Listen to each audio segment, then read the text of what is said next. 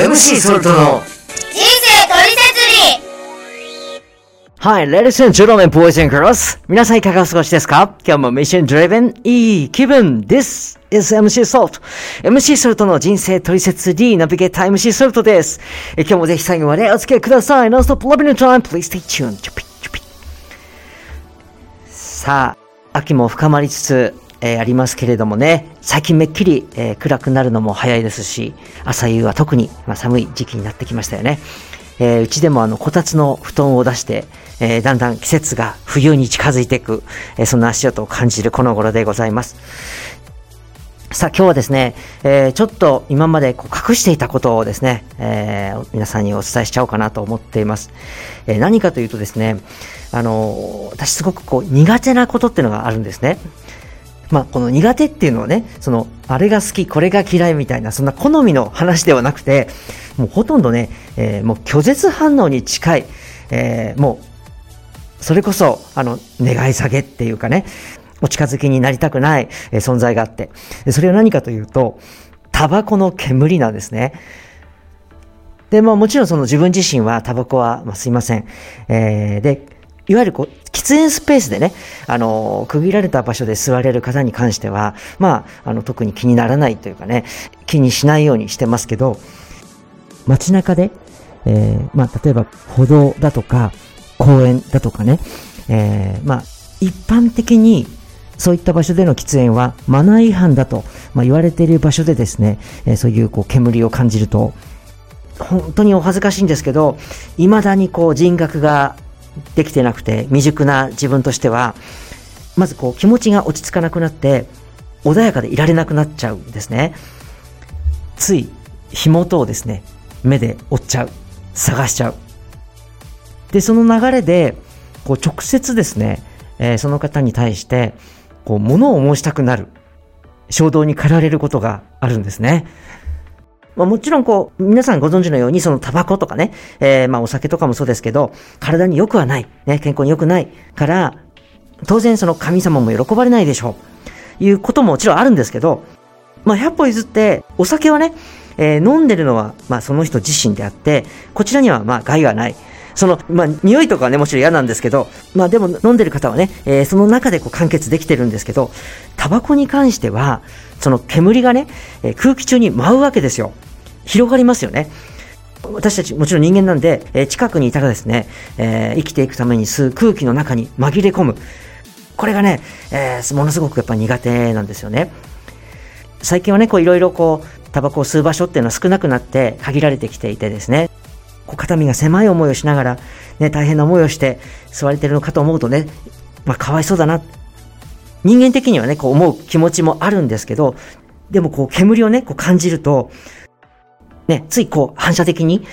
どこからこの煙が漂ってきてるんだろうね。その煙の元をこう目で追ってですね、犯人探しをしちゃってる。こうそういう時こそね、えー、一呼吸置いて、冷静になって、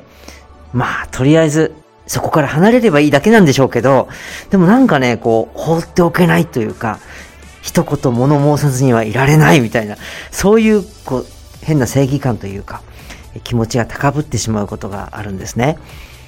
これ本当にお恥ずかしいんですけど。で、実際にですね、えーもう何年か前になるんですけど、えー子供たちと、えーある広場、公園のようなね、場所で、えーボールを使ってサッカーをしてたんですね。で、その時に、やっぱりその煙が、えー感じられて、周りを見てですね、ただその自分はあんまり視力が良くなくて、えー誰が吸ってるってこう認識できてない状態だったんですけど、そのちょっと離れたね、え椅子に座って、えタバコを吸われてたその男性の方に、えすいません。ここ公園なんで、ちょっとタバコ控えていただけますか？って言っちゃったんですね。で、その一緒にサッカーをしてた、まあ、自分の子がですね、えー後で、その、パパが注意したあの人は、自分の友達のお父さんだと言ってきたんですね。でもこれ私聞いて冷や汗がもう出てきて、やっちゃったまあ確かにこの煙が苦手だっていうのはもちろんあるんですけど、ただでも自分の知ってる人にね、そんないきなり注意するなんていう度胸は私にはなくて、まあ分かんなかったからこそやってしまったことなんですけど、トラウマになってしまって、その後もうしばらく、えー経ちますけど、公園に行けてないですね、その場所に。はい。やっちゃったなっていう気持ち、未だにすごくあります。自分が嫌いだから。ね、それ神様も嫌いでしょ？だから、それを、まあ極端に言うと、天に代わって自分が言うんだぐらいの感覚で話してしまっていたことだと思うんです。よくよく考えてみたときにね、うん、その自分が神様を信じてるっていうことと、その自分が思ってること、感じてることが、何でも正しいとかね、肯定されるべきっていうことと結びつかないわけですよね。直接的に。自分の持ってる正義感を相手に対してね、有無を言わさず、何が何でも押し通すことが、自分の人生において大事なこと、目的ではないんですね。現に、それをしたことで、その後、自分がものすごく両親の呵責に苛まれたわけですから、ね、えー、神様のメッセージの中でも、精神の中に良心がある。良心は、すなわち善なる心。神様がくださった心だ。おっしゃったんですね。だから、こう自分が神様からいただいたもので、誰か相手を傷つける。それこそ相手の方だって神様の愛する対象ですよ。ね。自分の正義感を押し通すことが神様の願わないことだとしたら、これはやるべきではないですよね。そう思います。その自分が何とかしてしまおう。自分のやり方と考えで、その何か物事を動かしていこう。その思いが空回りして、結果的に自分自身が辛くなってしまったんだと思うんですね。私はタバコの煙が苦手だ。神様もそうですよね。だからといって、今、タバコを吸っているみんながいなくなればいいっていう話は、これはちょっと乱暴すぎる。偉そうに言ってる自分こそ、神様が願わないこと、自分が願ったり、行ったりしていること、正直実際まだあるわけですよ。だからといって、自分自身がね、神様にふさわしくない、いなくなれって言われたら、もう私も身も蓋もありませんから。ね。まあこれは私は言う立場にないし、それこそ多山の石として自分を顧みないといけない。まあ今日は何をお伝えしたかったかっていうと、いろんな人や状況、時には自分が願わないこと、これも起こる。そんな中で、あれが悪い、これが悪い、言い訳する生き方じゃなくて、私は神様の前で、裏表なく、正しく、清く生きていきます。もうこの覚悟と実践、これしかないな、思ってるんですね。逆にもし、もうタバコの全くない世界でしか私は生きられません。神様そうしてください。そう祈り続けるとして、ね、直ちにそういう世界で生きられるわけでもないわけですよね。世の中で生きていたらいろんな方いますから、ね、そういう条件でしか私は生きられませんと言い切ってしまったら、もっと怖いことが起こりうる。つまり、神様がもうこれ以上自分に働きかけない。これが一番怖いです。まあ、あの、最近あの、YouTube なんかで、その、喫煙者に対してね、えー、注意をするっていう動画があって、そのなんかこう、物言いがね、ちょっと高圧的だったりする方が多いんですよね。で、無理やり正義感で、えー、ねじ伏せるような言い方を、まあ、よく見たりするんですけど、やっぱり、あの、気持ちよくはないですよね。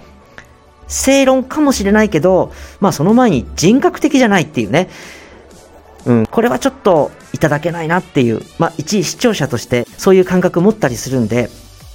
そこはね、やっぱり自分自身も自戒しないといけないな、思うんですね。嫌なことが、大変なことが、目の前から全部なくなってしまえばいい。人間の心としては思うんですが、ここはもう自分じゃなくね、神様が創造された世界。そこで神様を愛して生きていこう。そこには条件をつけずに、むしろどんなことが起こったとしても、私自身が神様の前にふさわしく生きていきます。もうそこにコミットします。そういう人生でありたいなと思うんですね。もうそれだったら神様と自分離れようがないですからね。今週聞いた神様のメッセージの中でも、神様を信じて生きながら心配し、憂い、悩む理由は、神様がなさることを自分がすることだと錯覚して行うからだ。そして、神様が行われることを弱い人間がやろうとするから、心配と憂いとため息だ。神様の仕事を人間がすることはできないし、むしろもっとことを複雑にするだけだ。おっしゃったんですね。自分の主観、自分の考え、自分の正義感で全てを判断しようとするなら、それは自分が神様になろうとする越権行為になりますよね。私は神様ではないんです、もちろん。それを分かっていながら、何かこう、自分が変えていこう。自分中心のね、えー、間違った正義感で、その時の自分の気持ちとしては、すっきりするかもしれない。けど、やっぱりね、神様の目から見て正しくない行いっていうのは、心が悶々とするんですね。やっぱりその後も。そしてまた、こうもおっしゃいました。人々は困難なことに見舞われた時、問題がすぐに解決しなければ、神様が助けてくださらないと誤解し、落胆し、不平不満を言うんだ。それでも、神様は無言で、してくださることを全てしてくださる。そして最後に、あなたの人生の望みはどこにあるのか、全ての夢と希望と望みを神様にかけてより頼みなさい。人間の望みは神様だ。全能なる神様を信じ、愛して、神様が使わした救い人を信じ、愛して、その御言葉に従って生きることが望みだ。ね。えー、まあ私たちこう、全能者って、そんなにすごいのか。正直あの、こう、あまりピンとこないというね、えー、部分はあると思うんですけれども、まあ、ただこう、少なくともですね、えー、どんなに優秀な、こう、頭脳を持った人間だとしても、仮に組織だとしても、人間の考えでは、たった一人のこう人間をね、作ることもできないんです。ね、こうすでに人類の誕生から長い期間経ってるわけですけど、解明されてないことがこうあまりにも多くありますよね。あなたの人生の望みはどこにあるのかすべての夢と希望と望みを神様にかけてより頼みなさい。とおっしゃったんですけど、これ、つまり我々人間の人生の保証人？神様になってくださる。ね、責任を取ってくださるということでしょ？そうですよね。そうおっしゃってくださる存在が私たち生きていて他にどこかにいたでしょうか？他にいるんじゃないかと。ね、探しているうちに人生が終わってしまいます。自分が生きてる期間、ね、あと残り何十年かかけて、どんな望みをなそうとしてるでしょうか私たち。ね、そもそもいつまで生きられるのかも、誰もわからない、この人生です。いや、本当にね、日々、まあ、生活しながら葛藤は続くんですけど、最終的にはね、神様を喜ばせる人生、生きてみたい。そういうことですから、